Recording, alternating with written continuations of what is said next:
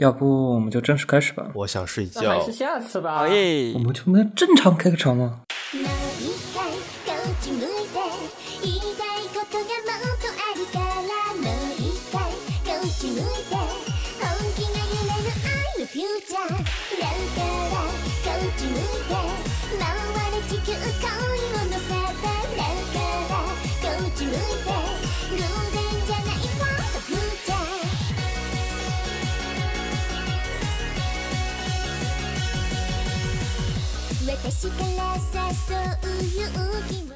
OK，欢迎收听基督站的最新一期节目。然后我们这期节目主要是聊的未来我们想要动画，不是我们想要动画化，对 我们终于变成动画制作公司了吗？啊，幕后黑手找到了。嗯、这期节目主要是聊的关于未来会动画化的，以及一些画图度比较高的厕纸或者新小说类的相关话题。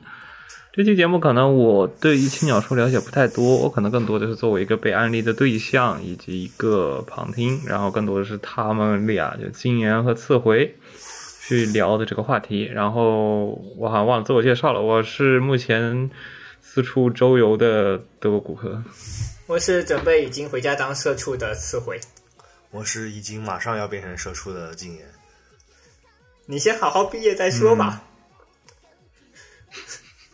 说起来，禁言最近马上要跑到我们这边来住啊，跑到我来我这边来住，感觉要过上一个没羞没臊的同居生活。你可别恶心我。这就搞得要回老家工作的我很格格不入。我也想参与啊，你不要搞我得跟什么奇怪的三角关系一样，你们两个有问题。男同性在我身边，啊不，我心里是喜欢女人的，但是啊生态也你不是不可以。这话这话听着怎么总觉得哪里不对劲？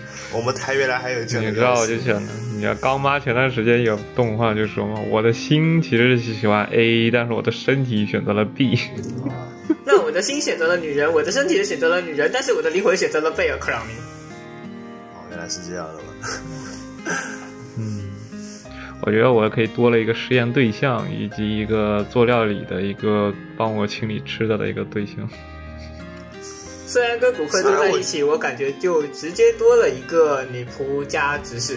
我我倒是对于做料理这方面还挺感兴趣的，因为我个人是比较喜欢吃的。然后我父母的话是不太喜不太不太会做菜的那类型。我我做料理只研究黑暗料理。啊，快进到邻家天使好吗？哦，不是，同居王子我也不对对，嗯，同居管家，哎，这个可以。就是会研究各种各样快去快去快去！嗯，建议投稿，建议投哪个文库呢？？V L 不在我的涉猎范围，但是有兴趣的听众可以试试。你就不能像野崎君一样搞个性转吗？就是有些题材，哦你看他就会把一些比较那个是适合吧？因为我们这次 那我就只能写百合了，我更喜欢看两个女孩子贴贴。啊，嗯，一个邋遢的女孩子加一个呃，怎么说呢？嗯，一个出去工作，一个负责家政啊，这个确实搭配也不错。嗯，那毕竟同居系的话，现在 VG 的新小说实在是搞得太多了，已经都快成为一种新流行了。同居，嗯，是同居系，哎，说到同居系，就是最近那种同居系的小说就特别多，然后。比如说，我最近看的像《异妹生活》，或者说面对面对摆出姐姐架子的初恋对象，我也绝对不会屈服。还有拖油瓶或者邻家天使，我觉得都属于这一类，就是很多人莫名其妙因为杂七杂八的理由，他们就住在一起了。嗯，虽然从我的角度来看，我觉得《邻家天使》不算是同居系作品，就是就在隔壁，可能我四舍对五入一下，同居这个定义比的定义的比较深刻啊。虽然他们俩过的日子跟同居也没有什么区别。那同居系作品以前倒是就有了，我记得我书柜上还有一套与佐国同学同住屋檐下，不过这本书啊其实还没有开封，据说它的人物刻画、感情线好像都有一些很有趣的雷点。嗯，我倒是比较喜欢读这些册子的，对，尤其是有雷点的册子。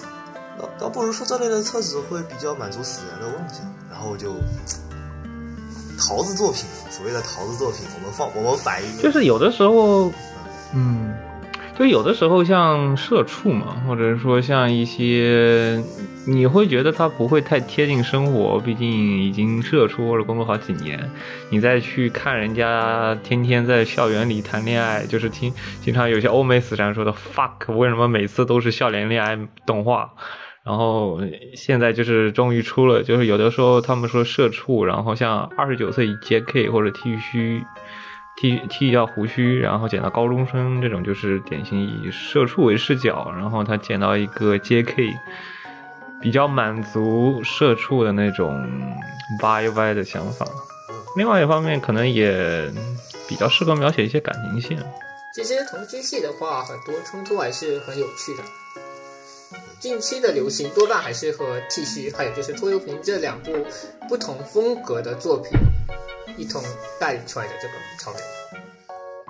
就是我有时候觉得同居戏会经常会有一些产生一些生活小细节的一些产生的冲突，因为你像在学校里，更多的就是一些在校园上课类的，你能发生的事件都基本上你都能脑子都能数得过来，就基本上什么体育课啊、游泳啊，体育课对吧？要么就是天台，对吧？要么天台，像某些陈哥战斗过的一些地方，基本就是这些剧情了。你再能玩出什么花样，也就基本嗯已经很限制了。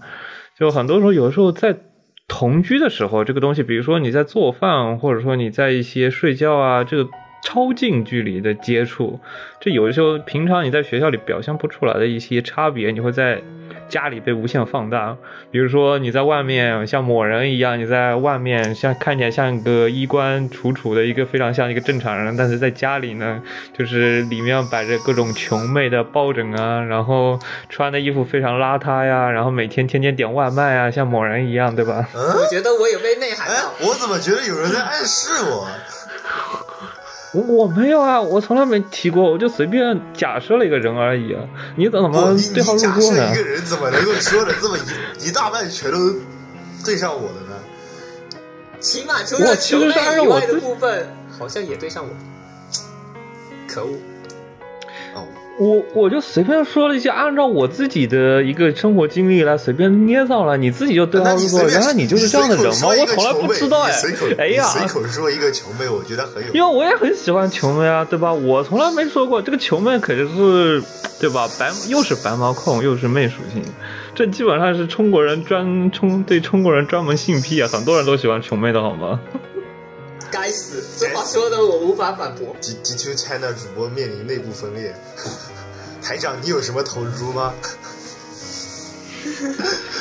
哎，好了，言归正传，好了好了，回来回来 回来。所以说起来的话，同居戏是更倾向于生活向一点的，毕竟两个人在同一屋檐下生活，呃，生活习惯和个人性格的差异会放大这些矛盾。被无限放大，对。对，就是有的时候你会在一些室外，你会表示一个比较要强的性格，然后你反而会在一个家里，因为是最舒适的地方嘛，你会表现出很多弱点的地方，因为你是二十四小时被人监视，你反而就是有的时候你最累的时候会被人发现，然后就很多时候，比如说你平常在外面无法表现出来的兴趣啊，或者说一些呃内比较 sensitive 的那种情感，或者这种家里或者这种，特别是一居室嘛，然后有的时候就是那种二十九岁杰克或者 T 恤高中生，就是典型的一那种一人公寓，就是那种单身公寓，那个我有强的时候这种调一下，二十九与 J.K. 它嗯不是同居系，嗯，不是同居系吗？对，他不是同居戏，这它他只是社畜在捡了一个泡社 JK 长千金。他只是捡了一个，也不是捡了一个 J.K.，就是他认识了他的社长千金，然后在在在，我我我我在斟酌是用教他学习还是用撩他这个词，你知道吗？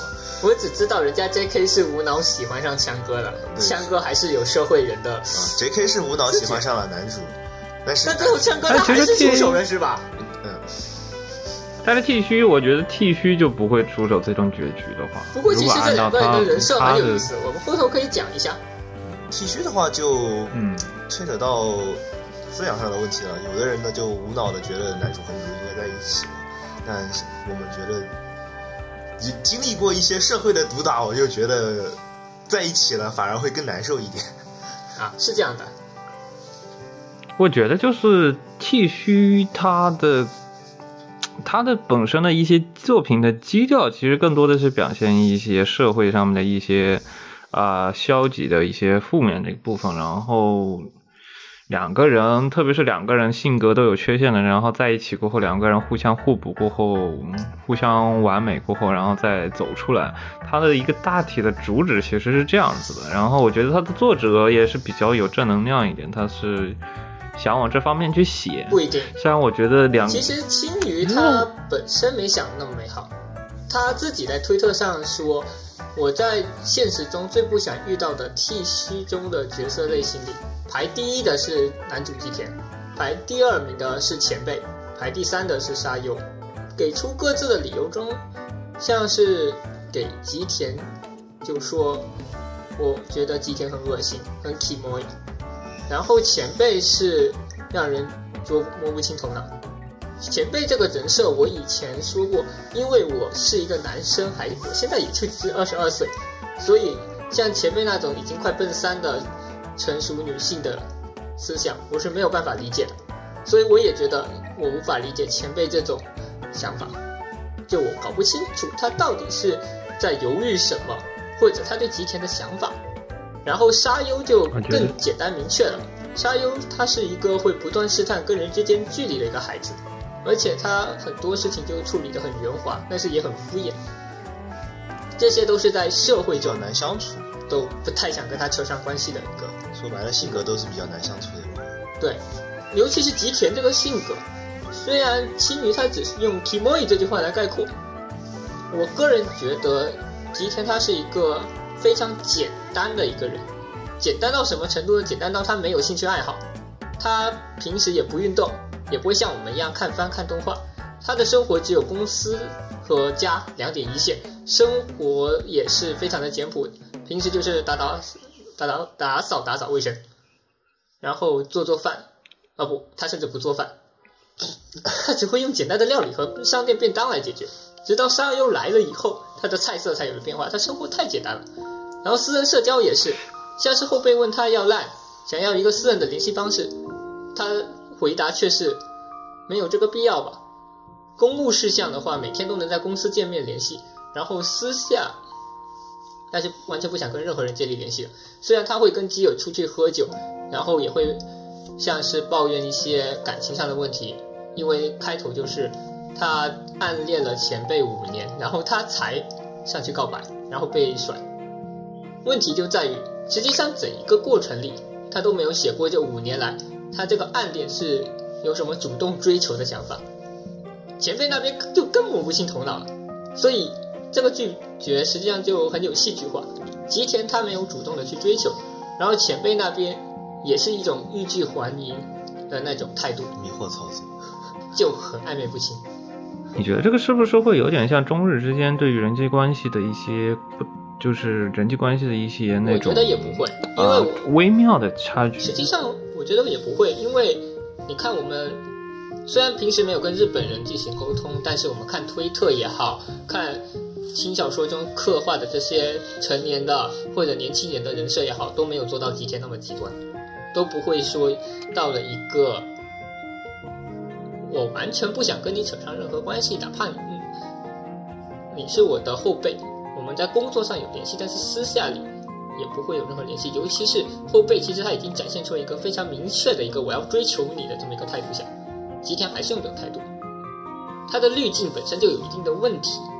而这一点，其实在后来第三卷的时候，吉田的高中前女友，现在的同事转过来之后，嗯讲了一下吉田高中时的一些交往细节，然后更能展现出他这个人其实就就是有一个很奇怪的执着点，更多的像是说以考虑别人的感受为优先，表面上是这个样子，但其实是把这个作为借口，然后去坚持自己的行动，就是把考虑别人作为一个借口来来作为自己行动的。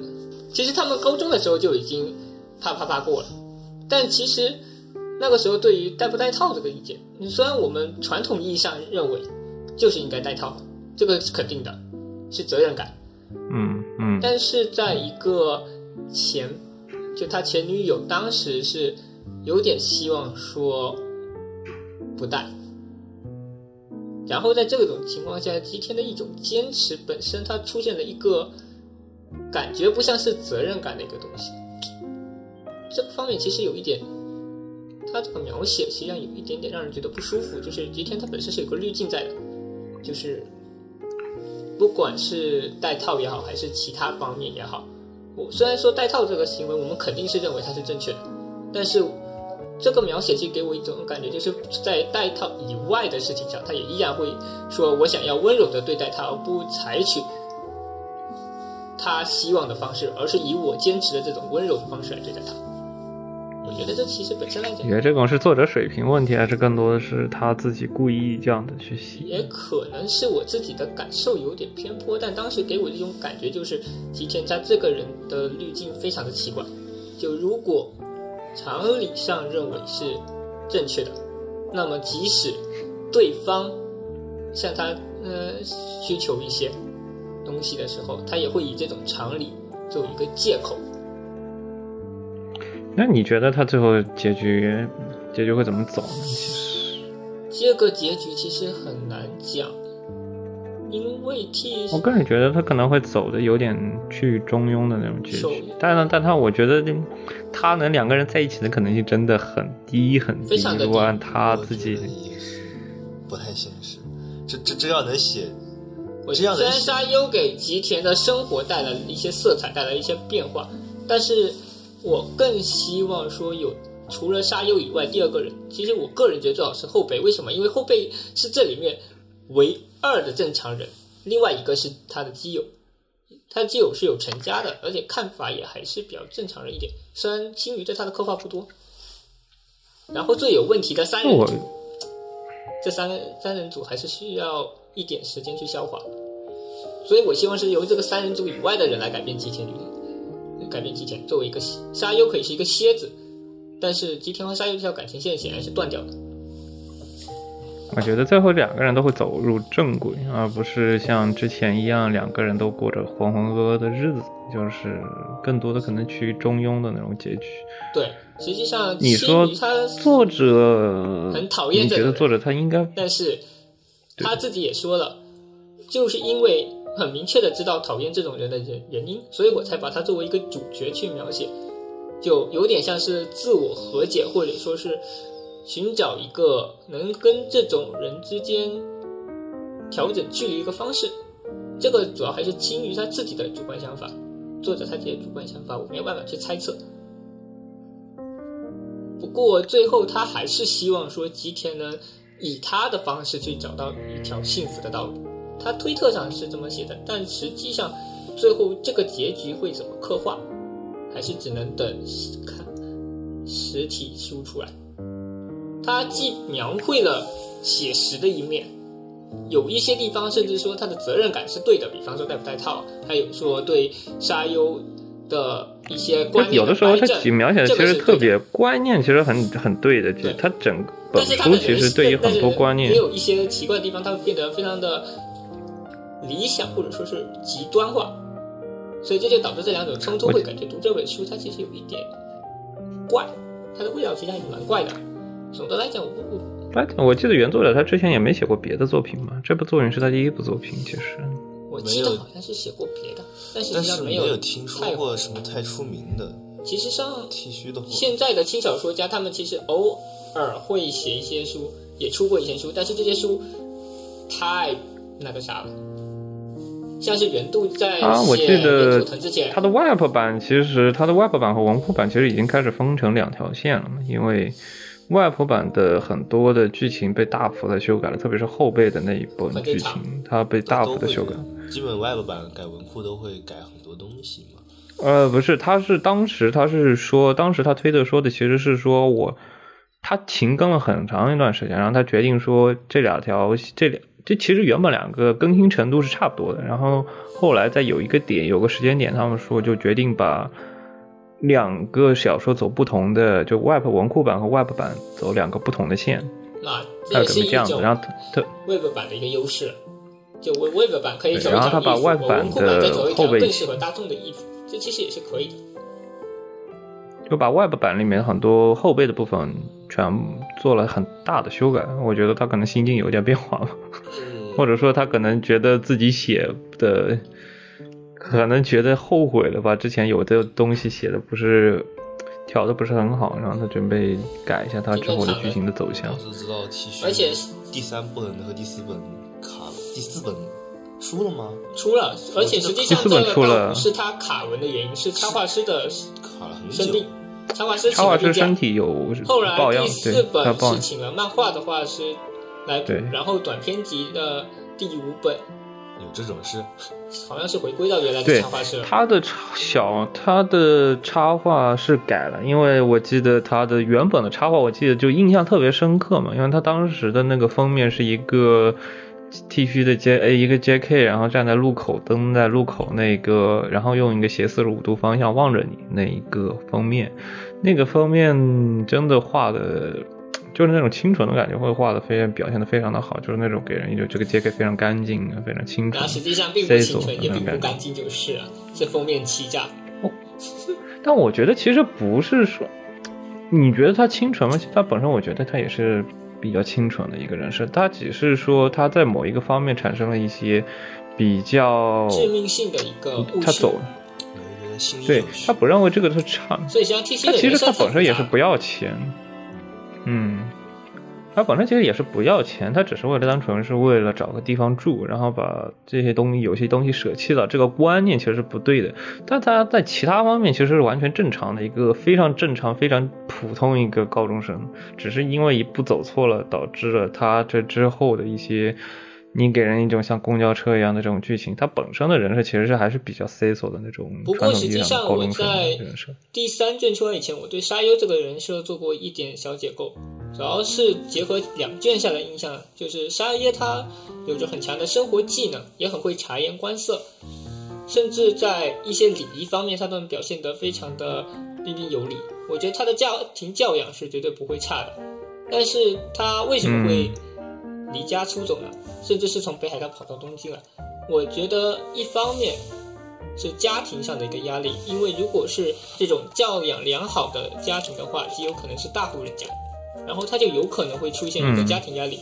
另外一个就是学校方面的事情，因为他来的时候，他直接很干脆的把手机给掰了，然后也有一小部分的描写写到了他对学校的一个印象感觉其实不是特别好，所以我觉得当时就肯定是家庭和学校双重的压力造成了沙优他离家出走，然后在离家出走的时候，又因为一个女高中生本身她也不可能去打工，也不能去找别别人求助，也没有熟人，嗯，对，嗯，所以一，但是她又很会察言观色，她能知道这些人想要什么，她到底是不是一个危险分子，这些沙优多少是能察觉到的，嗯，所以才会变成就有的时候他会给人一种，他既是那种深闺的那种深闺大小姐那种不不易世事，然后他另外一方面还是比较善于察言观色的那种感觉。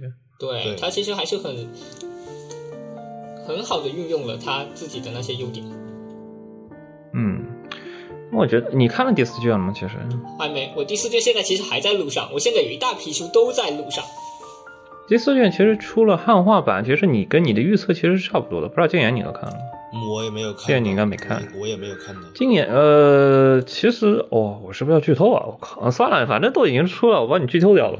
就是基本上其实跟你预测的差不多，其实跟你的预测基本是差不多的。然后他有个朋友是死我，你看了很多插画，也还有一些剧透，我估计你也知道差不多，就是因为他有一个在学校的朋友，然后自己自杀了，他就在学校面对霸凌，然后他本身呢，他虽然是个。就像像你说的，这第三卷结尾嘛，第三卷结尾其实也说了，这其实是个很大企业的女儿，但是她实其实是个，她是正妻，但是呢，父亲他出轨了，所以说女儿成了父亲和女父亲和母亲之间唯一的纽带。母亲她对于父亲的爱也是比较变病态的那种情况，所以母亲在他的身上也给予了非常大的厚望，也给他的压力非常大，所以这两个双重的原因导致了他要离家出走。原计划呢，其实是哥哥，哥哥是一直站在他妹妹身边的，不是说像第三卷结尾一样，他是一直是说。啊、不讲理的那种，他是他当时是说你让你出去住，然后出去住一个二，出去住个二十天晚上，他给了二十天的钱，就在上外面住酒店二十天，但是呢，他觉得他不想回去了，所以他决定离家出走了，这是他这一部分原委。原来如此，那实际上跟传统的一些套路还是没有什么差别，只是以沙优这个环境来说，可能最后轮不到吉田出面，这最后还是得沙优他自己去做改变，然后尝试去调和。我觉得吉田想干就是涉这样的环境是非常难的。对，吉田更多的是一个助力的成分，就是让他待这一段，让他生活的时间可以让他的思想重新再转变一下，也是给他一个更好的思考的时间。所以我当时读完第四卷的时候，我就已经很明显的感受到，他可能就是一个两个人不太完整，就是不太美好的人生。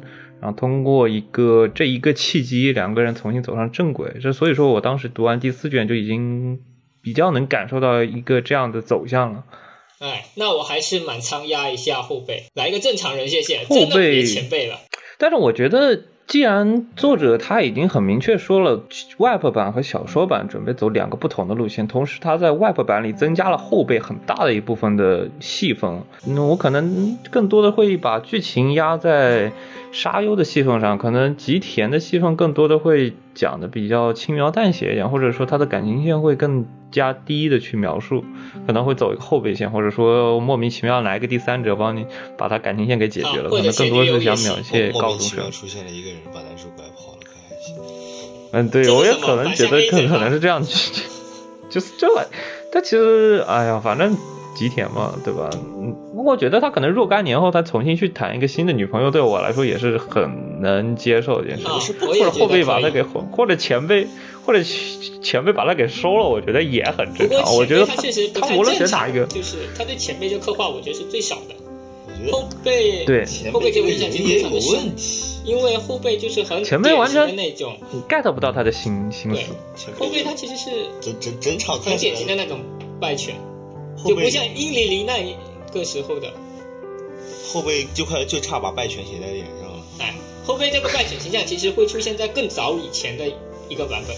殷离离这个被迫害致死的版本是最近恋爱喜剧非常非常喜欢的。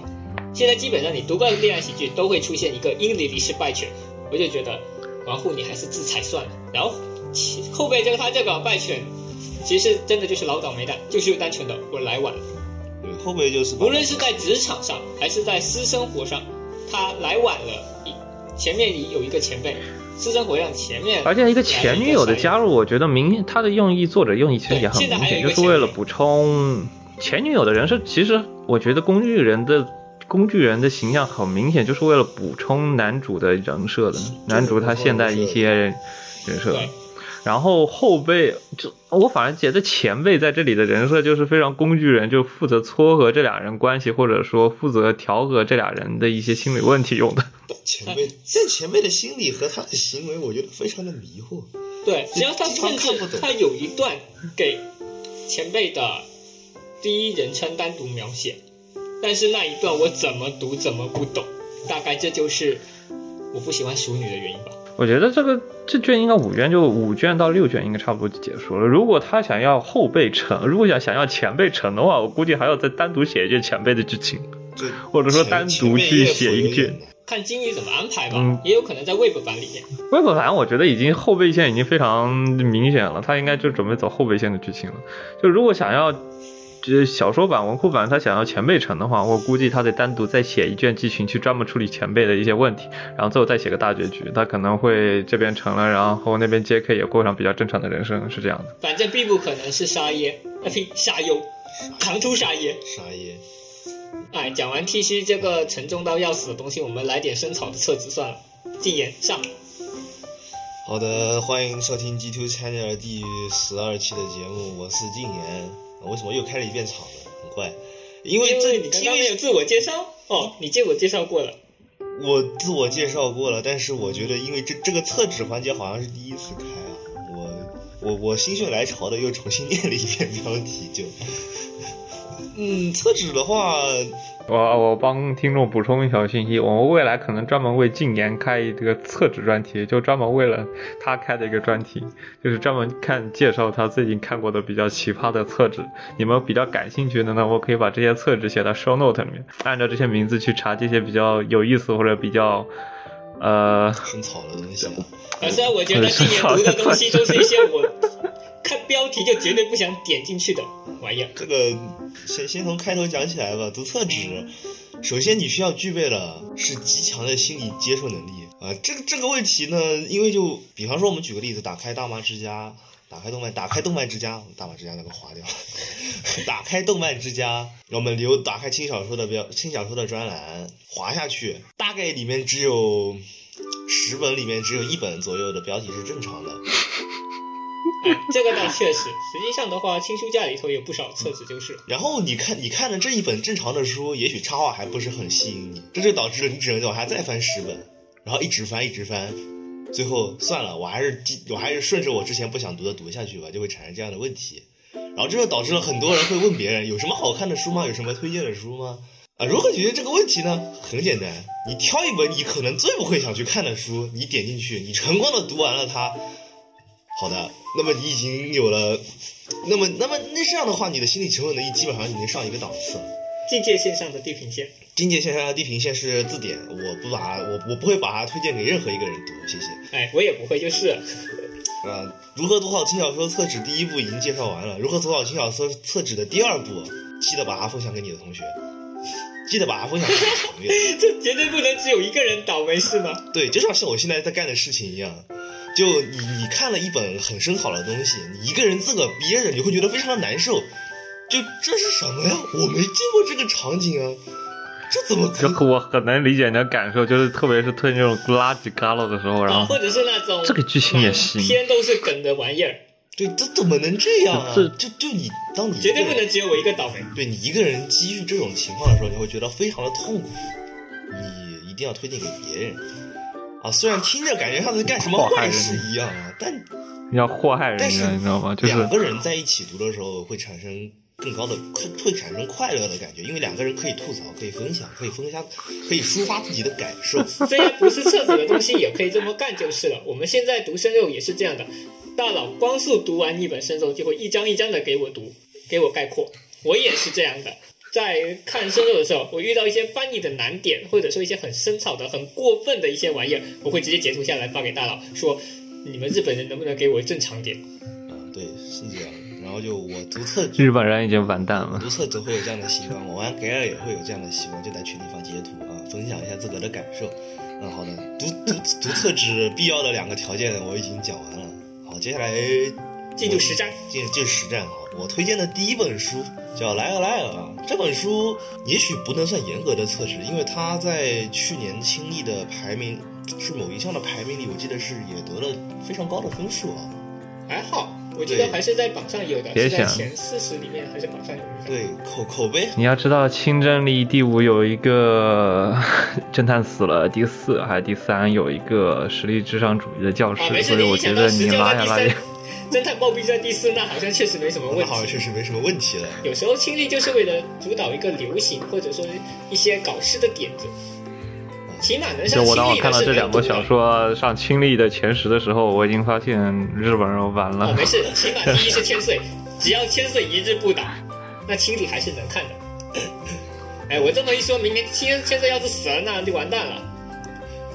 嗯，你看他个会换定吗。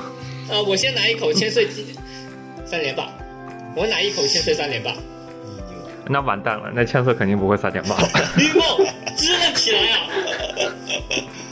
那完蛋了，我们才毒奶，那那基本上完蛋了。你上次才那么才奶死一个五指转身，你还想继续吗？你你少说两句吧，你少说两句。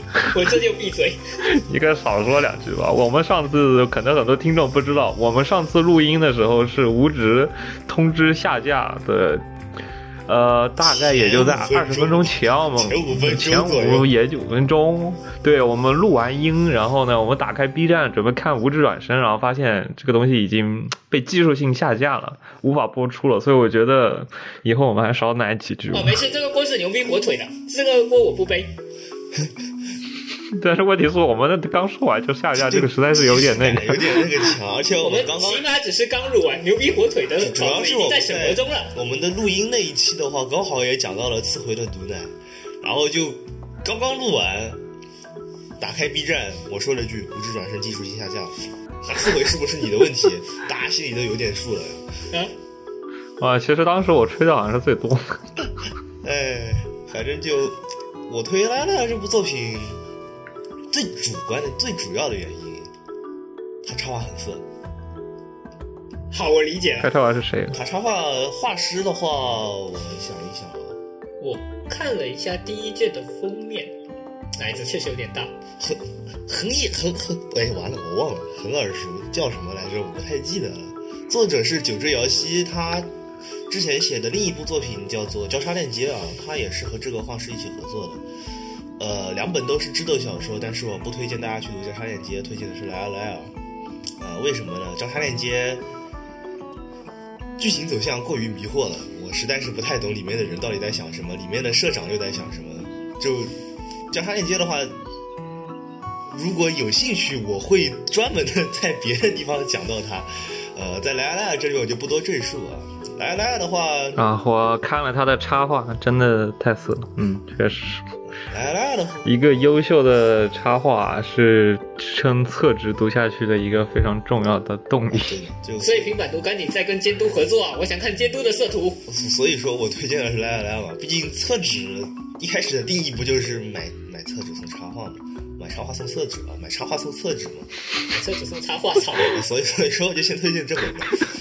然后剧情主要讲述的是在一个烂大街的学院都市啊，这个学院都市里用的货币是用通过游戏游戏游游游戏积分来换换算的，你可以这么理解。然后每个人分等级，最高的是六级，然后这样随处可见的烂大街的设定。男主是一个只会演戏的老戏精了。他什么都不会干，只会演戏，然后硬生生的就从零星演成了最高的七星。对，原本我说的是六星，然后现在最高有七星，男主演出来的。啊！他甚至骗过了系统。嗯就非常无法理解的事情在我的眼前出现了。这个时候，我安稳的喝下了一口茶。好了，接着往下看。男主在和他的校长进行了一系列的交易之后，通过某些作弊的手段，在游戏中连连取胜。最终啊，最终，我觉得就是在小说发展到最后，应该是能成功真的成为七星这样一个事情，因为他现在本身还是零星嘛。嗯，居然一星都没升吗？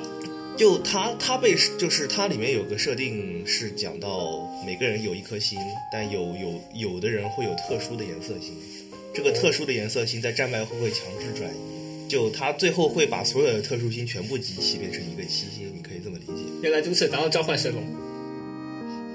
神龙是不。反正大概就是这样一个故事。这部作品我推荐的原因，我说过是插画很色，还有一个就这部作品也是有好有好好动脑子在写智斗的。就它里面讲到了关于游戏系统的设定漏洞以及心理战的描写，我确实是觉得在茫茫的厕纸海中，优质的算上乘的一部作品了。能吐槽的点其实并不多，因为它真的很中规中矩。奈何他的插画实在是太色了，我一定要拿出来讲一讲。啊，经典册子，我们只要有插画能卖它的那种就行了。他他他他的那种智斗啊，是呃是以什么样的形式？因为你说的这种智斗确实会有很多种嘛，啊你像跟那种 no no game no 游戏人 life，生就是游戏人生的，就是那种一对一或者一多对多的，一对一或者一对多或者多对多，这现在是在多对多就啊，更更更更清楚。就是他这种有带超能力是没有吗？没有然超能力，没后有超能力，就科但他们科幻主要比赛形式是什么呢？科幻嘛，你可以理解为科幻，就理解你你可以当做是在玩游戏，然后哦游戏里会给你不不同同的设定以及能力，你可以这么理解。然后你可以去钻系统的 bug 或者漏洞，或者作弊，来实施来达成你的目的，去取得游戏的胜利。也就是就说，那种像那种呃问题儿童，就是穿越到异世界也没有问题吗？就是哦，问题儿童都来自异世界，对，这个这个也是啊对那个那个比较像那个，确实比较像那个。对，有点像有点像那个，因为套的是游戏人呃生的啊、对，套的是游戏人生的，套的是游戏人生和魔镜的融合版，我觉得是世界观是这样的。不如说《学园但是都市》这个模板，百分之九十九点九都来自魔镜，对，魔镜是开山鼻祖啊，这没办法。但是剧剧剧情内容更像是骨科说的问题儿童都来自异世界，就对，我觉得可能更更偏向于那种，他因为他本身是有能力的嘛，然后你像 No Game No Life，其实是有一点像以小胜那种以弱胜强的那种感觉。是也是一个但因为男主，就你们还有说过，你的心越高，能用的能力越多。然后男主因为实际上是异形嘛，啊，实际上是异形。然后刚刚我口糊了，就没不可能有灵性，灵性你就被直接开开开除校籍了。异形嘛，男主是异形，就是没有什么别的额外能力，就只能够靠演戏和作弊。你也可以理解为这种嗯，那他的作弊手段作弊手段是通过他封面色色的女仆帮他找的。啊，原来原来还是有个女，他有女仆的对，吗？封面那是色色的女仆。好了，开局送老婆，然后老婆帮你解决。不，开局白给的老婆是个败犬，哦，顺便一提，这个脑这个女仆长得特别像那个那个谁，拿诺吗？嗯，那嗯、不是是那个谁，呃，完了，碧蓝航线那个是谁来着？贝碧蓝航线哭江有一贝尔法斯特，长得真的好像贝尔小贝尔法斯特，有奶子的小贝尔法斯特。哎，有一说一，我没玩碧蓝，但是我一听到白毛和女仆，我就只能在脑子里想到本子里的贝尔法斯特。对，然后但是脸长得比较幼，所以长得像有奶子的小贝尔法斯特。完了，竟有一个碧蓝航线玩家已经变不回去了吗？我我一个老碧蓝玩线航线的玩家，我现在满头的问号。你不觉得你不觉得这个脸长得真的很像贝尔法斯特吗？还是个女仆，还是个巨乳，还是个白毛。这种设定烂大街好吧？皇家女仆一堆韩都是白毛巨乳，你不能这么讲。但是我觉得就是这种三七开，然后三七开长得又比较 C 索的那种，主要是因为贝尔法斯特本子比较多。啊、我可能是好像看了《无限轨迹》的贝尔法斯特，导致我看这个有点像《无限轨迹》的那个《无限轨道》的那个本子。嗯，没事，现在大家通过骨科的描述已经可以大致的意识到这个插画有多色。没事，还不知道的我们可以直接去看小说插画，反正现在到处都有。真的很好，对吧？嗯所以小无限轨迹。嗯，所以我我所以来来了，以上是来来的推荐原因。然后说完智斗的，我们来点龙傲天的吧，来点龙傲天的嘛，龙傲天嘛，龙傲天，我觉得也算吧，毕竟整个模板横竖还是算龙傲天的。顺便提，这册子是我先提名的。龙啊，对，这个是次回提名的，因为我之前是没有想到要讲这本，但是次回强烈推荐，我也大家安利一下。这本书叫《公爵千金的家庭教师》，大家跟我一起念《公爵千金的家庭教师》。这听起来就很，嗯，这名字还蛮正常的，已经算就是轻小说里比较正常的名字对虽然后面但这个名字的话题但是被我们省略了。但这个这个的话，听名听名字和设定的话，是更更倾向于《刺客守则》的。对，就是那个有点二零二零年特别惨遭动画化年度排行能排上榜首的《刺客守则》。我觉得，但是《刺客守则》其实故事本身真的不错，对它故事就是不错，是就是动画给它对鼓大，了。动动画是做做的真故事不错，但是故事叙事节奏实在是太乱了。节就是我觉得他的第一集，如果你让给金阿尼去做，我觉得做的觉得是，如你如果上金阿尼的 旅别行，金阿尼了，别那金阿尼，但凡金阿尼其他一个给金阿尼做都不都都都是不是，不是不是不是不是就是你特别的那个直接给你原创。不是，就是我当时最清醒的感受是什么？就当时他们要定下契约的时候，那个场景真的好穷啊！但是如果你如如果他的那个场景替换成呢，就是冰国里那个啊，快别了，松太郎和金阿尼还是擅长就是那个。个初恋的那个场景，就是你知道那个配乐加上那个特效，然后突然就是那种本来非常少女系系的那种，五彩线。这个扯远了，扯远了。这《攻略千金的家庭教师》呢，设定上是跟《刺客守则》差不多的，也是一个龙傲天的男主去教萝莉学习的事情。叫啥呀？虽然第一卷是这样没错，对，就而且既然但是既然给我推荐过，我看完之后，啊，没错，没人我能看第二卷。只要我能看完，就说明这本书写的还是很有趣的。对，啊，所以他乱杀刺客守则。嗯你的标准还是比较高的，你的标准还是比较高的。我 你我的标准其实也不能说非常高，但他肯定有乐子。那我们接下来就来讲这个乐子吧。这本书的话，男主不像《刺客守则》的男主披着就嘴上说着“我和大小姐要划清界限”一样，这男主是个实打实的萝莉控。嗯，是的，他就不装了是他吗？很明，他每一有有有有几张，很明显就在说我要用相机记录下这个萝莉确实，卡哇伊的一刻，这种感觉。更像是父母心的感觉，但其实那个就是我家很想报警。我家女仆很哎烦，，确实可以报警了。对，实际上这个文章的开我家女篇仆有点烦。对，跟其他的天使来到我身边也这个文章的开篇，他是男主大学毕业，对，男主已经大学毕业了，然后他是报考这个王宫魔法师，他落选了。其实这个设定就是他考国家公务员考挂了，嗯，对。他考公考挂了。我我我现在一个毕业生听着感觉有点惨。然后男男主跟校长在聊天，校长问他你怎么考挂的？你可是我这几年教过的学生中最屌的几个，我这教了这么多学生，你是最屌的几个。然后男主说，我考试的时候我笔试十拿九稳的，但我面试出了点问题，然后我挂了。男主还是个人才的，他一路跳级，四年读完了高中和大学，他算是个天才，也算是在也不能说是天才，嗯我觉得他是初级魔法领域深有造诣的人。哎，万年老二，嗯，还有一个还万年老万年老一是他的好朋友。他嘴里的老友，三句话不离老友。然后校长就是，就是说，那你现在怎么办？你大学的时候打工的钱，拿着奖学金，你干的呃这些事儿，就基本上给你妹妹上学了，然后寄回老家了。你现在连钱都没有，你又没考公考上岸，你要怎么办？那男主也就，对我现在连回回家的火车票钱都没了。我我怎么听着更心酸了呢？啊，虽然剧透党可以在这里说一句，男主就算没有钱回家了，他妹我觉得也会。我觉得，我觉得他他老友也会帮他的，这个倒不是问题。对，就然后还是看。但是男主算是个有点责任心，也算是有点自强的人，他还是希望自己去找一份工作去。哎，所以校长就说嗯：“就我这里有份差事，你先拿去凑合一下，给你赚回老家种田的火车票钱。呃，凑合，对凑合，凑合什么什么叫凑合呢？就找一个工，衣食无忧，包三餐，送女仆，还附带一个萝莉的完美差事。对他，这个校长介绍男主去四大公爵家的其中一个去当家庭教师。嗯，怎么听起来这么像介绍女婿呢。哎，其实差不多。一开始看的时候也确实像是送个上门女婿上去，交了公爵千金，就是第一卷封面的这个白毛萝莉。这个国家里面这四大公爵特别有派头的，谣传有王位继承权，反正他的地位就是仅次于王室。然后这个问题在于，校长给他找的差事，能者多劳，都是麻烦。这位十三岁的公爵千金，他不会魔法。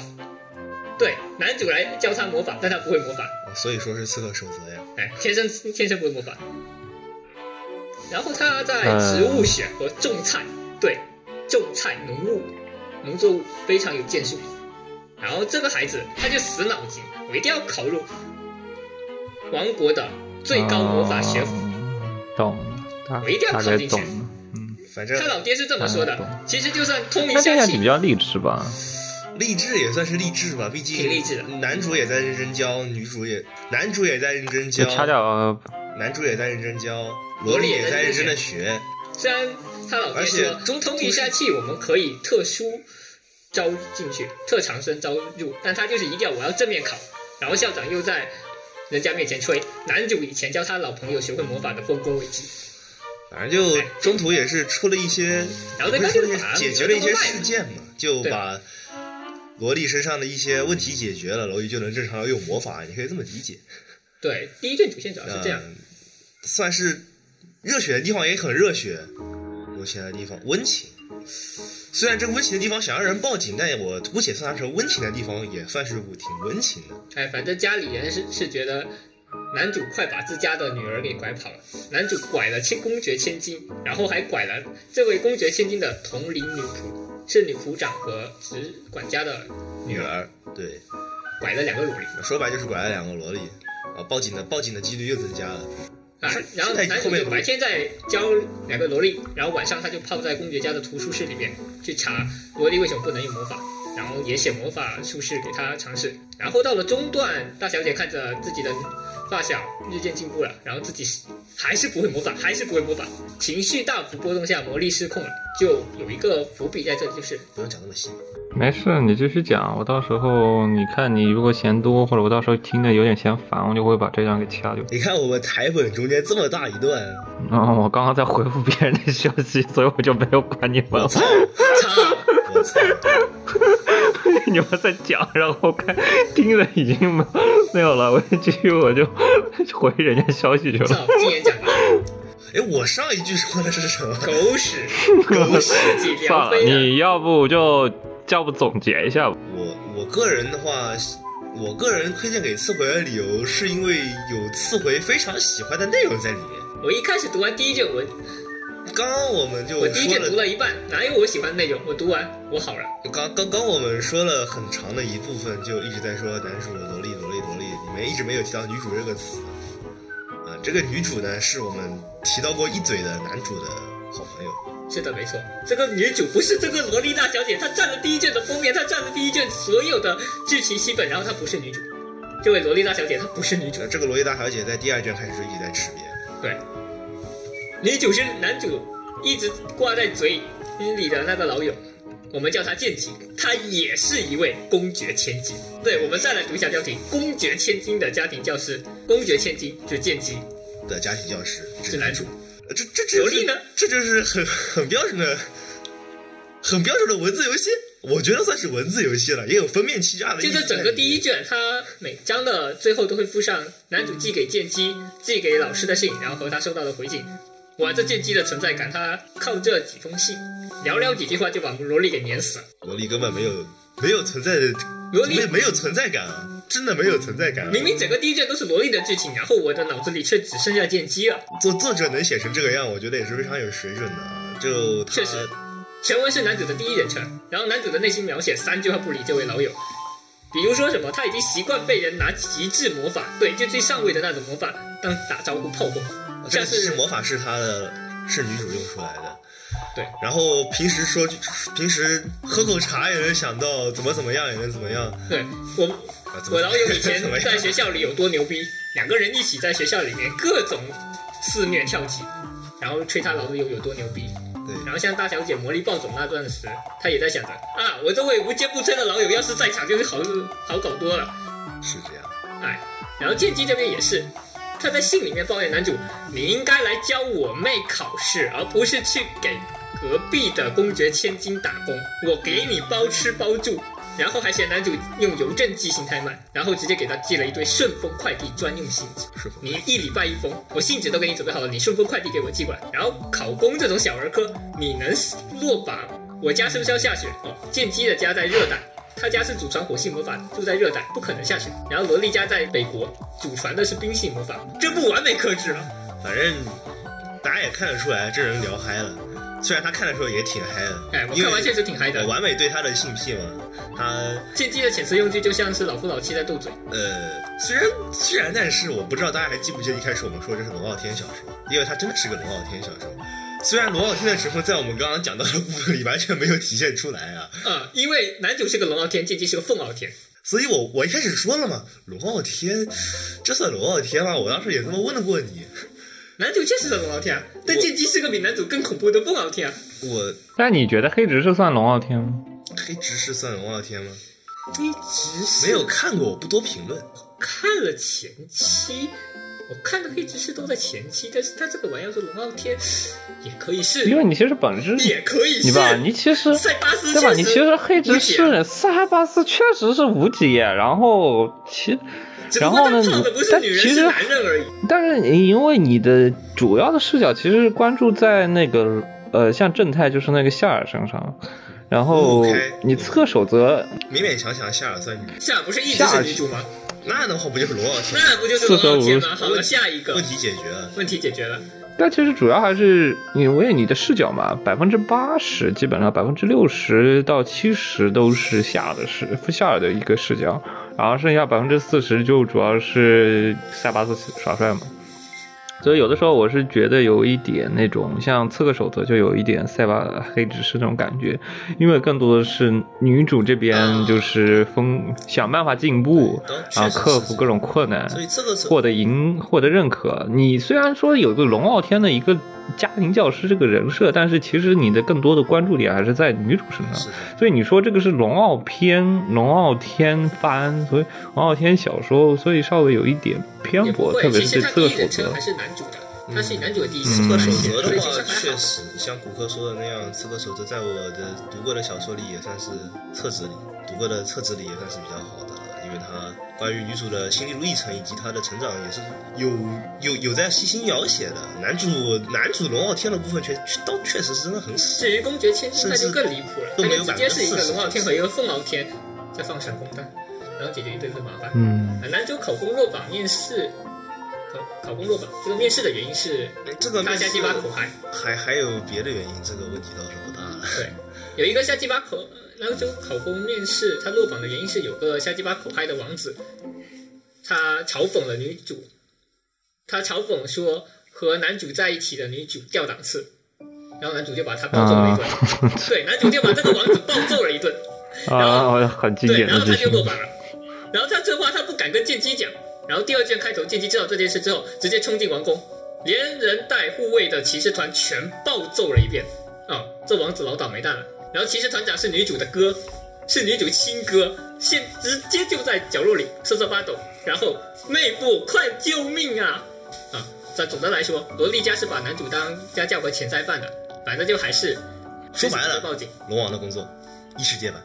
差不多。剑姬家国王把男主当剑姬的总部门老公，哦，对对，这个其实这哎，个实更比龙王还诈骗好吗？对，龙王的工作，异世界龙王好歹就是我们收了个萝莉弟子，然后我们认真的下降棋，这边是我们收了个弟子，我认然后其实真的和老婆我认有另有其人，我们和认真的和老婆调情，教书 只是顺带，教书只是顺带的。对哦不，教老婆呃念书也是可以的，虽然老婆好像比他还屌了现在。如果大家不太感冒的话，就可以不看。不过我觉得这个我觉得读一读挺有乐子的，后面还会再出场几个女性角色，不过还是被剑姬乱杀。萝莉是这堆女人里面最不能打的那个。哎，我现在越看越觉得，哦后面还有个勇者呢，哦，勇者好像还能打，呃勇者王女好像多少还能跟剑姬打一打勇。者能和剑姬五五开。顺便一提，勇者被撩的方式好像和剑姬是一样。完了呀！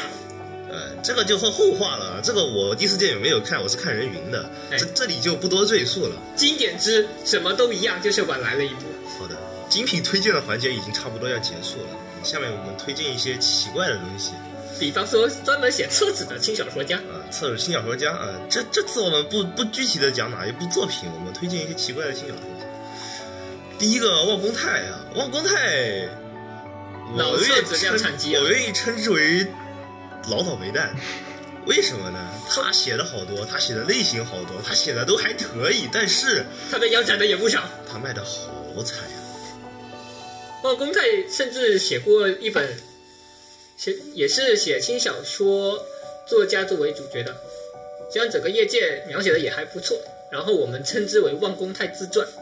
为什么我们说他是自传呢？因为官方 CP 是男主和他的青梅竹马，然后望公泰他跟他的青梅竹马结婚了。嗯，是的，望公泰是有老婆的，是的，甚甚至我们在吐槽有女儿小啊是儿子，你放心儿是儿子，是儿子，有个儿要子。是个女儿我就真的要报警。然后望公泰这个人呢，他最近写的一本小说叫做《喜欢的不是女儿是我》，我相信大家都已经知道这本书，对，起码看过他的漫画，特别的对深，奥。就是一个恋母，起码看过他的 PV 冒也爱一恋配。恋母不不是恋母，是恋朋友的母，啊，没事，也就是男主二十，然后他喜欢上三十，岁说，白了就是控熟女嘛。所以当时我和青次回讨论过，就次回跟我说过，为什么望公泰的老婆还没把他杀了？对啊，我也很好奇，他写这种当时他老婆为什么没把他杀了？当时我是这么回答的：你看百鸟侍郎，百鸟侍郎不也活得好好的吗？我竟然无言以对。对，你看百鸟侍郎不也活得好好的吗？汪公泰的感情戏的描写还是非常有喜剧效果的，而且有很多梗我们都会觉得比较亲近。比方说，专业轻小说家里面他会讲到，他跟青梅竹马求婚的时候是直接上缴了两千万日元的工资卡，然后我们还特地去专门算了一下，然后发现即使是万公泰这种天天挖坑、天天被腰斩的作家，卖的好一点，两千万也是轻轻松松的。那我们反而是在关注收入啊，然后后来就产生了万公泰求婚的时候不会真的是扔了一张两千万的工资卡这么一个猜测。不缺乏这种可能性。然后他最近还有一本新书，叫做《与前女友令人着急的伪装结婚》，大意是男男主和女主以前交往过，然后后来因为家庭的压力下，他们又要找一个人伪装结婚，然后男主和女主本内心里是对对方还是挂念不下的，但是表面上又要装的什么都没发生，非常的豁达，然后这两个人同居在一起。而顺便一提，他的插画和前一本喜欢的是不是女儿，而是我的插画非常的像。我指的是女主的这个气氛丰满，丰满，然后又比较熟女化，然后我开始怀疑汪公泰的差别。这个插画那也许他现实老婆就是这样一个人呢。对啊，我怀疑是不是就是照着他现实的老婆给的插画师的这些要求，他到底在协商什么？为什么他还没被？为什么他还没被他老婆打死？我现在最担心的，第一个是板鸟侍郎的女儿，第二个是巴西人的女儿，第三个是万公泰的儿子。反正就这三人都挺惨的，有一说一，这三人的儿子前途，这三人的孩子前途堪忧，你知道吧？你知道吗？白鸟侍郎万一万一哪天十四的时候，万一哪天突然走进他把那个十四特装。嗯，拿给他的女儿，然后让他女儿高举着这个十四特装拍了一张照片发推特上，作为宣传。然后这个十四特装里面装的是空银子的抱枕皮。对，有兴趣的同学我们可以去搜一下。啊空银子的抱枕皮是空银子的抱枕，皮。嗯，好的，哑拜的话题差不多可以到此结束。那我们现在进入下一个。反正温公泰的话，我觉得是我很敬佩的一个作者，因为他真的是什么类型都写过。啊，我确实，就他刚刚说到了一些恋爱喜剧，一些你根本想不到的一些奇怪的东西，还有异世界穿越啊、转身啊，还有纯纯粹的异世界科幻战斗，好像他都有涉猎过。虽然好像最后卖的比较好的就只有一部日常系的异能战斗。对，但这但但但我觉得能写出就是能尝试这么写这么多，我也觉得也算是非常有毅力，也是有决心的一个人吧。我还是很很敬佩他的。二零二零年的时候，他说要认真带娃，可能会写少一点。然后最后他一整年下来出了七八本书，而是每一部都出那么一一两卷。少一点，少一点，一点一点就一就一对，，写少一点，说不定七八本他原本要出，原本他要出九本呢，说不定。今年说不定就是九本到十本了。好，下一个，下一个是我们熟熟悉的人啊，福建司无需多言，这福里有人击毙吧。黄曼老师他估计是写不下去了，他现在开始续写俺妹的衣服。绫濑衣服的话和 PSP 游戏中的绫濑线相差不大，因为都是福建司他自己写的，甚至连插画都很像，我怀疑就是直接套皮了。插画呀，我觉得那个插画就就是把那个啊插画就丢给你。我跟你讲，就是游戏丢给福建，就是丢给神奇广，然后神奇跟神奇广老师和神奇广说，你就画一个立版的就行了，甚至换个插画，换一个小说版的那个叠一下，然后把图改一改就行了我估计如果底稿还在，反正游戏即视感极强。黑猫一府的话，游戏也好，漫画也好，都不是福建四的脚本。对我也是看了黑猫一府的后记，我才知道原来黑猫一府不是他写的倒不如说黑猫夜府里的黑猫夜府里是真的有超能力了，你知道吗？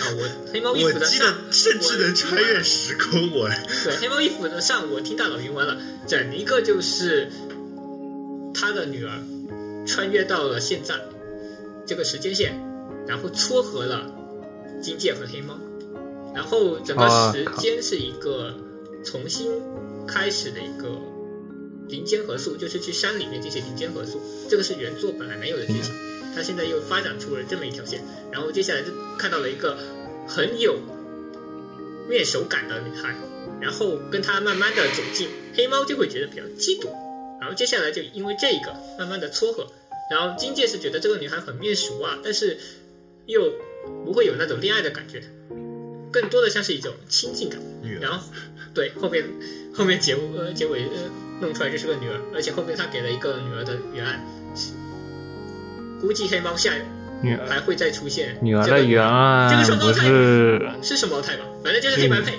一个黑毛一个白毛。好家伙，漫画的女儿人设都被他撕了。黑毛白毛？对，我靠！一个我靠黑白配，呃，剧情极度扯淡。就所以说我一开始说了嘛，把福建福建司杀了吧。我已经开始怀疑俺妹的黑黑猫党，黑猫党，我是个坚定不移的黑猫党。我原本觉得黑猫输了就是输了，黑猫叶府能给我整个安稳点的东西就算了，现在给我整了一个这么花里胡哨的，我还真是我我已经完全裂开了，这是什么玩意儿？你是要拍电影吗？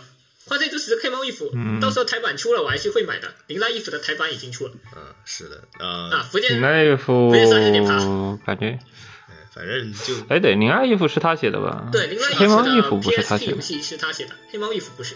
那你宰了林福建司也对黑猫哦，但凡是个衣服也没人写的什么关系黑猫。衣服，都比福建司像个人。但不是，其实我觉得福建司写那种败犬的前期铺垫剧情真的很好，确实你能钓上来一堆人，就是把狗骗进来杀，你知道吗？真正把狗骗进来杀的，我还是要点名一下 你看黑猫，你看黑猫把一骗了一堆黑猫党，骗了一堆林奈党，然后你看那个老炒股啊、的。你看黄黄曼老师又把你又骗了一堆妖精党。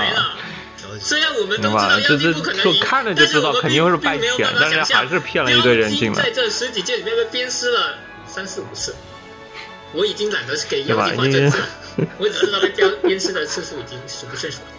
反正就大家如果对就哎福建斯写的东西还有兴趣的话，可以去看一看。我是绝对这就是是你看到福建斯的剧情，你就认准一个，就是媚线就行了。如果你看到任何其他但女主线不能喜欢，然后你的东西都写肯定都得太糟糕了。虽然俺妹她最早期的时候其实写的还不错，但是到了黄曼老师这里，已经基本上就剩下掐烂梗了。黄曼老师前四卷还行，后面就只剩下无尽的鞭王老我就是完全就是，我觉得就是那个为了符合你们俺妹，反正你们不是喜欢媚线吗？然后你们不是觉得当初私叔说什么媚线不好写的不好吗？来，你们想要什么给你整什么。你们结不了婚是吧？我们给你弄成能结婚的血缘关没有血缘，我们都是能结婚的。你俺哎，喝口水。俺妹那个。俺们当时是不能结婚的呀，俺们当时那个就是私书，其实很严重的，就因为那当时结局写的不好嘛，所以就整给你整就是他要是真的整出能结婚的话，我估计他就要被起诉了。我也觉得，嗯毕竟他啊当时就是哪个福建是当时俺妹啊据说是想写结婚线的，然后被编辑拦住了。对对我只能说干得好啊！对对对对，就被气死了嘛。我觉得他这次写这个小说就是一方面就是编辑进去，好，少危害点社会比较好。关进去吧，关进去吧。哎，有一说一，黄曼他还是赶紧完结吧。我说，哎，我我比我开个新坑。我他还不完结吗？我都我看我我我看了，我每次都看黄曼老师最新一期的简介，然后我看了看，你也没啥新东西，哎然后我看到第，八我也不想看卷，。我就愣是没想到他还能出第九卷。第八卷是怎么说都？表白了，我觉得差不多了吧，能完结了吧？都婚后生活了，你知道吗？我一看这个东西都已经婚后生活 FD 了，我这都已经算 FD 了吧？你还能往下写什么东西？已经所以他写现在不下去了，其实。写不下去了，他又还没宣布完结，鬼叫他什么时候又要整出点新花样呢？杀了吧，杀了哎，。杀了吧，杀了吧！我说你就干脆直接步入殿堂算了，我说你干脆就直接步入殿堂，让我们这一群童奶党就感觉啊，就人生美满了，然后就可以开心开新坑了，就去了。把我的痛苦结束掉啊，你就长痛不如短痛，说拖着。干什么呢？这拖那着对我？们都没有好处。拖着的。你自个儿又我想不们都知道你肯定最后要结婚了，你就赶紧就来的痛快点吧。啊，是这样。那么说完福建寺，我们来说一下另一个名字很相似的人操——菊公司。别说别说，我我说一下，我第一本看的金小说是《刀剑神域》，我第一本认认真真买的看的是蝶蝶蝶儿。哎，约会大作战这个然后，我第一个除的角色是狂三，我现在很想杀了鞠公司。对，嗯你你搁狂着叠 buff 呢？你搁着叠 buff 呢？让我把就我我入宅，你就可以理解为我入宅做事，约会大作战，你搁着叠 buff 呢？哇天！这就导致了什么问题？我一直都对鞠公司这个人抱有着，你好好写，你随便你写，你只要不你，所以我知道你想推十箱，但你只要不写的太他妈烂烂就可以了。最后他完美的嗯，让我有了把我书书柜里那一堆轻小小一堆一堆一堆约会大作战全扔掉的冲动，你知道吗？哎，不过约战这个东西的话，我刚刚其实被打断了。非常想吐槽的一个点就是，局公司狂三是我中二时期写的人设，对我非常喜欢狂三，然后这么讲过，我看完十七卷，你的中二时期是不是 Fate Stay Night 真就正义的伙伴被溺死在梦想里了呗？啊，好的，这个我们不提，毕竟约会大作战不是我们这次要说的重点，它都已经完结这么久了。虽然本片是完结了，但它可能还会写一些安可。虽然甚至我现在觉得东出发并写的《枪战大作战》都比他的啊，是的，还有东出发风写的外传，其实还行。现在约会大作战本片完结后，就剩东出的外传，还有一些安可了。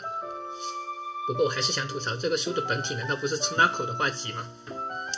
本来就是很多人就是奔奔着他的画去看的嘛，所以我也我们我们也把它放在了厕纸这一栏里嘛。哎，因为《约会大作战》的话，说白了，真的只有前前十一卷吧。我觉得到折纸那一章是最最好的，到了高潮，然后我个人觉得剩下都在拉胯十，一卷的，除了结局以外的部分，剩下都在拉胯了，就其实我觉得是十卷和十一卷的去掉结局的部分，十一卷的结局我非常的不满意，所以我觉得约战也就只有这两本写的好了。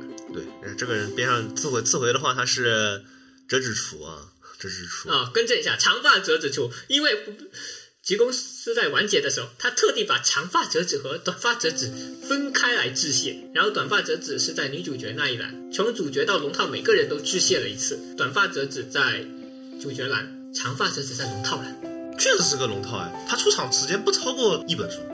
不，六三篇还会出来，六三篇还是会出来，所以实际上是两本书，但是我还是很想杀了他。反正就差不多是这样了。菊公司被拉出来的原因，主要只是我们想骂骂骂一骂他。哦，还有另外一个原因，就是他说之后会公布一个新企划，插画师估起来是福建配局公司心中的神级画师出纳口。对我说名字很像吧？我台本都写错了。你台本都能把福福菊公司写成福建司，你也是 你也是个人才，我跟你说。啊，是的，没错。我说这两个人名字很像吧？我台本确实哈，真就写错了，是局公司心中的神奇画是出纳口。接下来是出纳口新画集送册子企划。我倒是更好奇的是，菊公司它能够整出什么新的烂活、啊？啊，我也是啊。啊，反正出纳口的画集我还是会买就是了。嗯，啊，我只买画集，不买小说。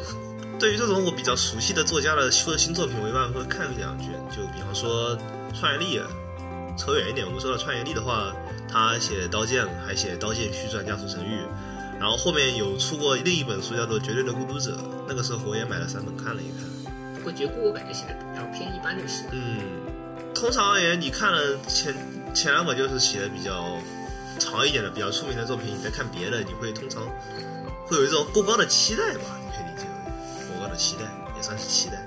然后他拉了胯，就会在你的心中 产生极大的落差的。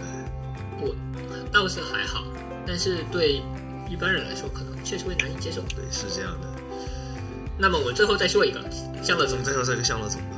这向乐总也算是大家熟悉的人了。向乐总他写的《变态王子与不笑猫》，因为后记每每每每一本后记都会教你一句奇怪的语言说变态，在我记得他写变猫的时候，他的前言也是在说，现在我在哪个地方旅游取材对是这样的。啊！我现在真的很怀疑香乐总他到底是怎么写出变猫的呢？所以香乐总在我印象中不仅是个变态，还是个语言学大师。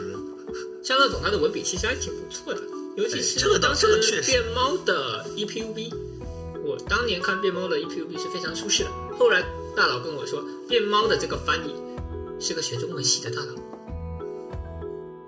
那没事，就他日文和中文都学得非常好，反正这就导致他翻译向乐总这篇文章的时候，文笔也会润色的比较流畅。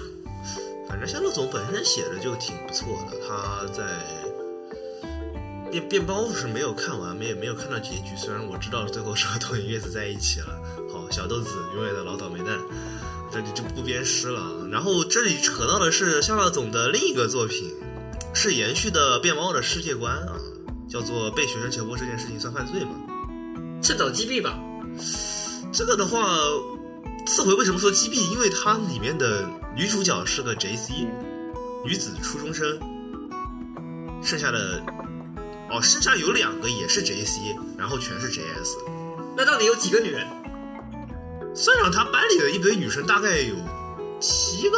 稍微一提呃，动画 PV 的声优是松冈，松冈永远的轻小说帝王。女。主是佐仓。等，我报个麦，然后女主是佐仓，嗯，跟那个黑毛萝莉，黑毛萝莉是佐仓，然后男主是松冈。不，那个佐仓配的是桐影月子的女儿，你知道吗？桐影家家训。下面有请天王寺，不是去去马的天王寺胡太。我猜了，你怎么能突然变成隔壁的了？隔壁片场的？哦，我对不起，我跳跳跳了跳了也好吧，嗯，我们跳过，就因为呃，变毛的男主叫什么来着？变态王子一不笑，操，我竟然给忘了。男主你就说男主吧，我都记得那个。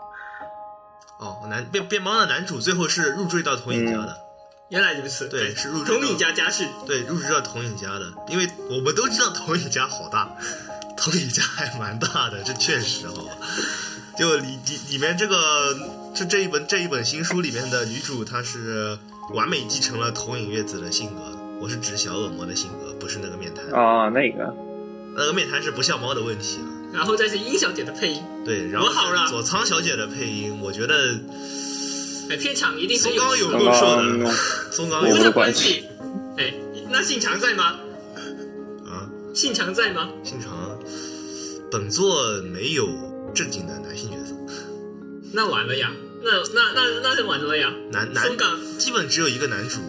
哦，我突然想起来了，唯一神自求多福，我突然想起来了，这本书里唯一一个合法的女性是男主的编辑还是趁早击毙。啊，这这这里面也是牵扯到一个问题，就我对轻我对轻小说作家的生活习惯知之甚少，就除了之前提到了望风太的，就是轻小说的那个什么专业专业轻轻小说家，专业轻小说家，就是还有一部分是在香辣总的这部作品里写到的，因为男主是一个三流写手，操，就男像香乐总给男主定位的是一个三流选手，他卖的不怎么好，因为平时是在当干训教师，人民教人师，民教师。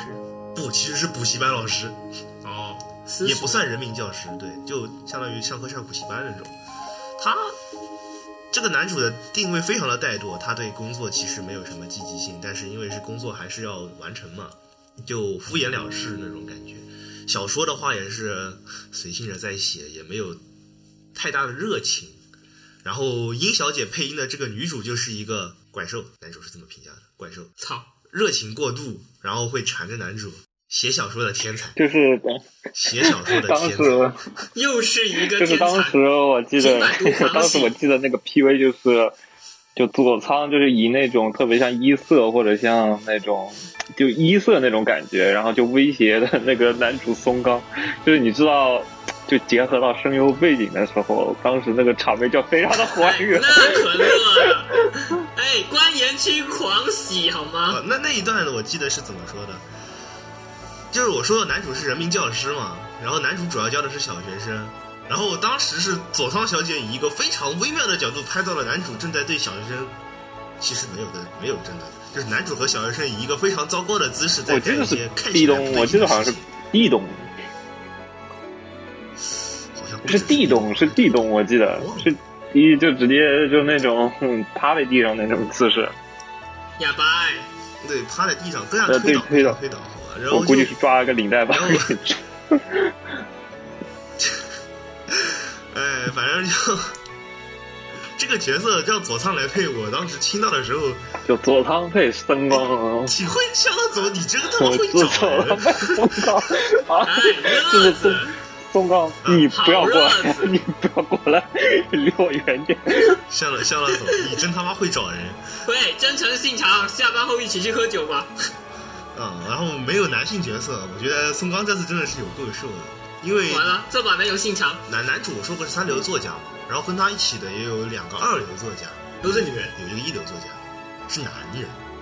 居然是男人。但这个男这两个男人出场次数不超过，动画里大概播个三四次差不多了吧，我的妈呀！你就差不多这种感觉。然后其中一个是个花花公子，还有一个是个肥宅。完了，完了，全他妈完了！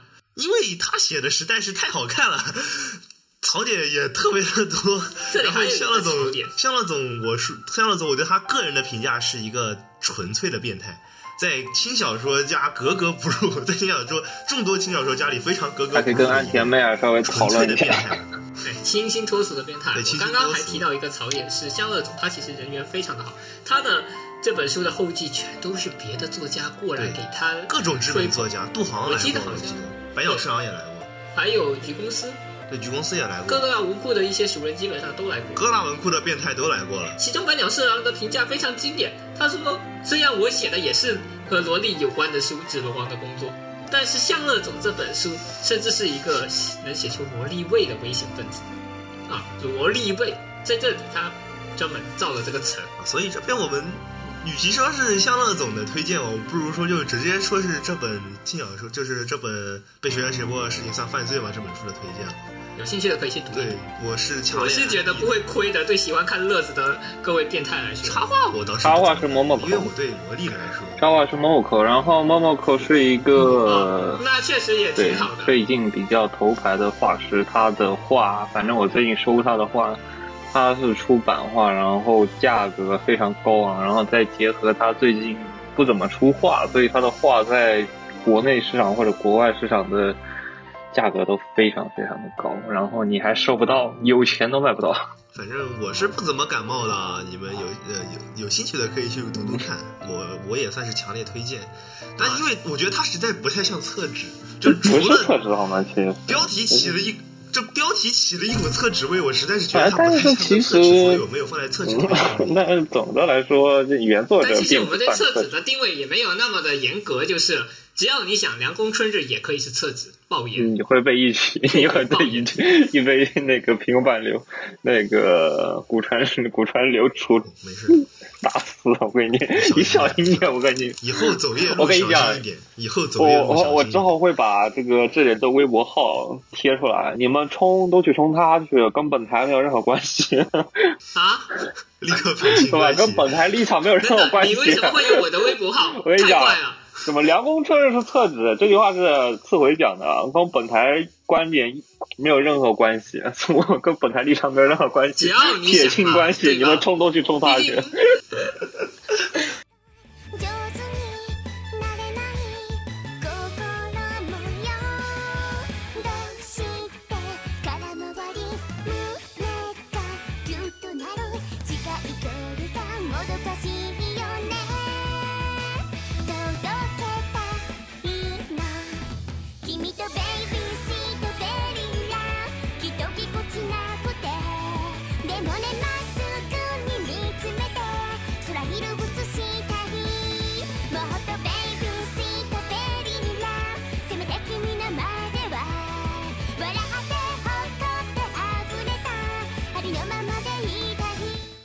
哎，如果四回，如果今年要来，我是不是要多带一套茶具？我的茶具在寄回家，在在我本来有一个茶具是放在这里的，然后后来我带回家的时候，它被快递砸碎了。茶具，我的茶具都是亲自带的，我都从来不寄。我是我当时脑残了，我当时回放元旦那会儿回家的时候有点脑死，然后搞砸了好几件事情。嗯嗯，你搞砸了不止一件事情。啊，不是，包括你那件在内，搞砸了好几件，我我内心都是炸的。